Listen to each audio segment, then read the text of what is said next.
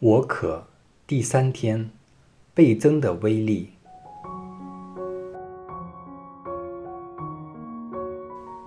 每个星期五都是纪念耶稣苦难的日子，就让我们今天以虔敬的心守斋祈祷，也可以透过朝拜圣体与主耶稣相遇。希望昨天你有机会将基督的光。带给天父启示给你的那位家人，无论结果如何，都请你感谢天父的启示，以及给予你勇气和机会去开始四旬期的爱德行动。如果收不到预期的效果，请你不要气馁，奉献你的期望给天主，让他为你引路，并继续求智慧及毅力。持之以恒，定能以爱感动你的家人。智慧由天主的圣言而来，而天主的智慧远胜人的智慧。所以，如果你希望在这个四旬期之内，你的爱德行动能收到更大的效果，每天就花最少十五分钟的时间，借着默想圣言来与主相遇。并静听及活出他给你的启示及训诲。另外，要知道四旬期是一年之中最能够帮助我们与主建立亲密关系以及修德成圣的时候，更是建立良好灵修习惯的契机。所以，请你不要轻易放弃这个一年一度的黄金机会。要成功。我们先要有目标，在世上去拓展天国，就是我们作为基督徒的人生中最大的目标和使命。所谓拓展天国，第一步是将基督复活的希望注入人们的生命之中，并一步一步地带领他们与基督建立真实的个人关系。在这四旬期内，让我们的目光。注视在复活蜡烛所象征的救恩及复活的喜讯，让基督真光带领我们走个人成圣以及团体福传的道路。为什么是团体福传而非个人福传呢？让我们再注视烛光里的图像。昨天我们提及过，在这烛光里中。神父的蜡烛先被复活蜡烛点燃，接着是教友手上的蜡烛。透过每人的参与接力，将烛光传遍整个教堂内的教友。假设每位教友传给另外两位，一传二，二传四，四传八，八传十六等等。如果每点一支蜡烛需时十秒钟。点燃超过五百人的蜡烛都不需要两分钟的时间。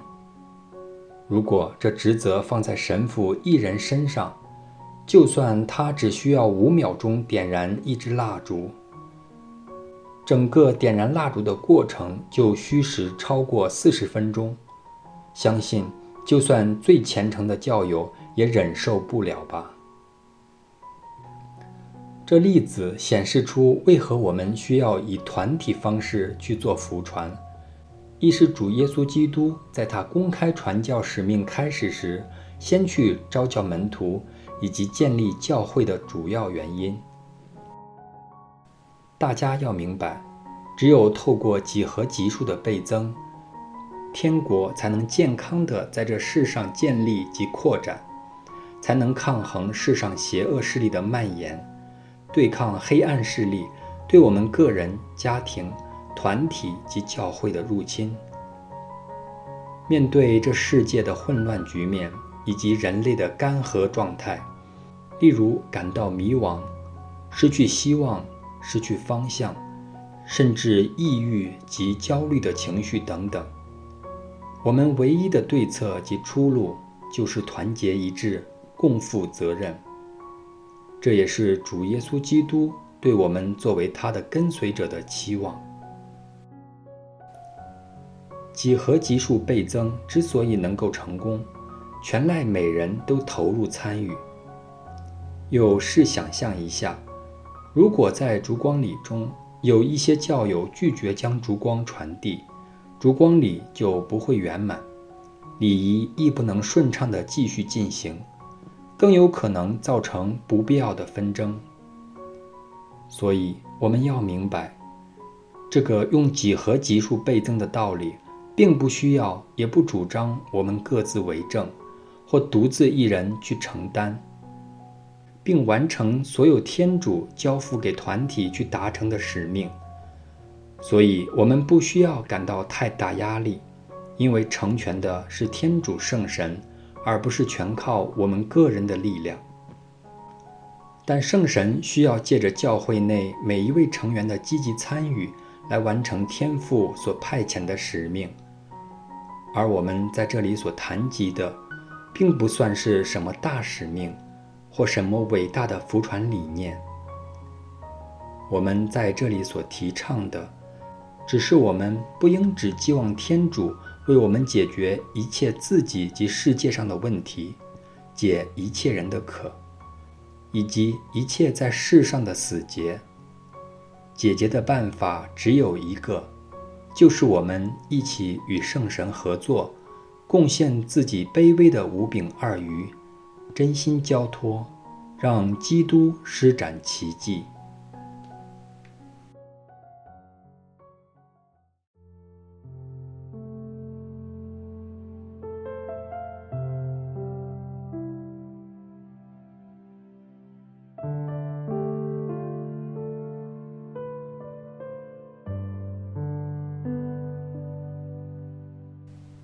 在这四旬期内，你为自己。定下了什么目标？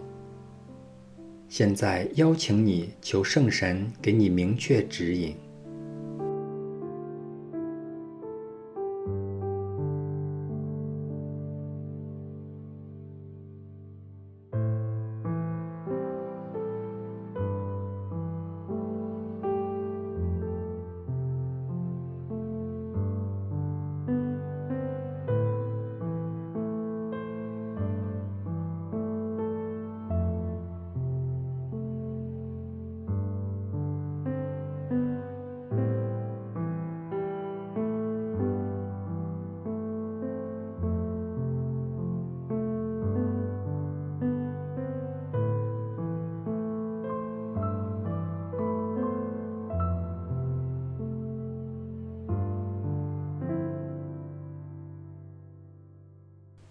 面对自己及世界上的问题，你有没有觉得乏力及失望呢？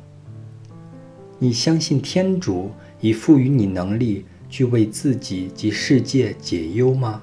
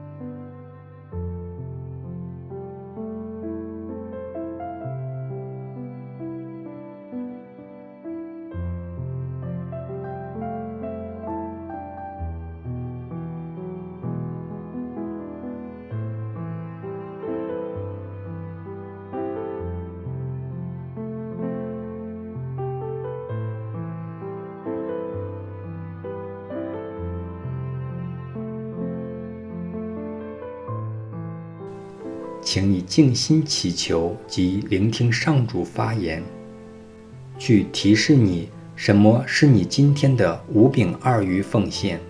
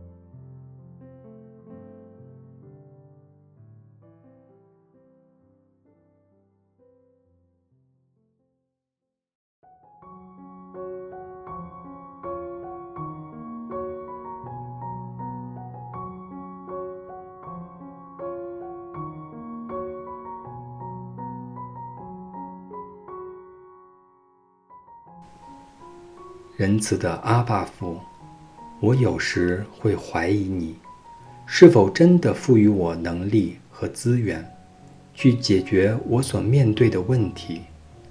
请你宽恕我。有时我也吝啬奉献自己的五饼二鱼，觉得自己的付出不能改变什么。求你在这个四旬期开启我的眼目。让我知道，在地上建立天国的工程中，你希望我扮演的角色，并积极回应及实践。更赏赐我主耶稣的牺牲精神，让我的卑微奉献能够满全教会团体的需要。以上所求，是靠我们的主耶稣基督之名。阿门。愿光荣归于父及子及圣神，起初如何，今日亦然，直到永远。阿门。